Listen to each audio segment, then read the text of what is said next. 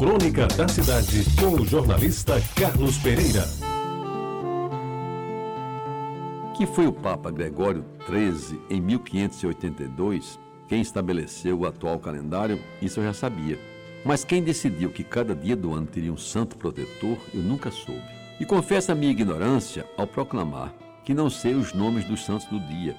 Conhecimento que com certeza será do dileto colega e amigo José Nunes, sagrado diácono, que tira grau de distinção na matéria.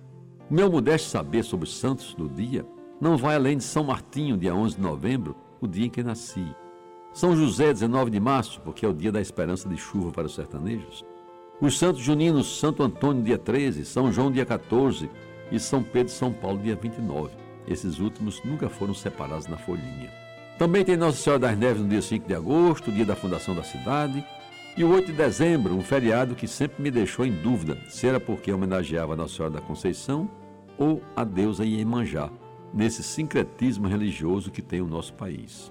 Outros santos continuam a ser homenageados, alguns até com novos feriados, como por exemplo Nossa Senhora da Aparecida, dia 12 de outubro, data em que, nos meus tempos de menino, não se trabalhava porque era o dia do descobrimento da América, e assim se homenageava Cristóvão Colombo, que aliás está bem longe de ser santo. E por falar em santos, meus amigos, foi o presidente Castelo Branco, que de uma penada só caçou os direitos celestiais de vários deles, acabando com alguns feriados em dias que homenageavam santos até então intocáveis e intransferíveis.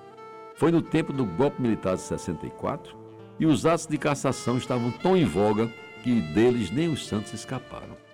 Pois bem, um ato institucional tirou o mandato de vários santos e assim acabou com alguns feriados daquela época, Ascensão do Senhor, Assunção de Nossa Senhora, São Pedro e São Paulo, dentre outros. O que eu nunca consegui entender nem aceitar foi a extinção do feriado de 1 de novembro, Dia de Todos os Santos, feriado religioso dos mais prestigiados em todos os países católicos. É um dia especialmente festejado na Espanha e em Portugal. Podado pelo diploma legal revolucionário, o maior dos dias, o mais relevante, o mais significativo, que juntava todos os santos numa data só, a atitude autoritária e tirana de cancelamento, tomada sem maiores justificativas, com certeza nunca foi bem recebida por suas santidades.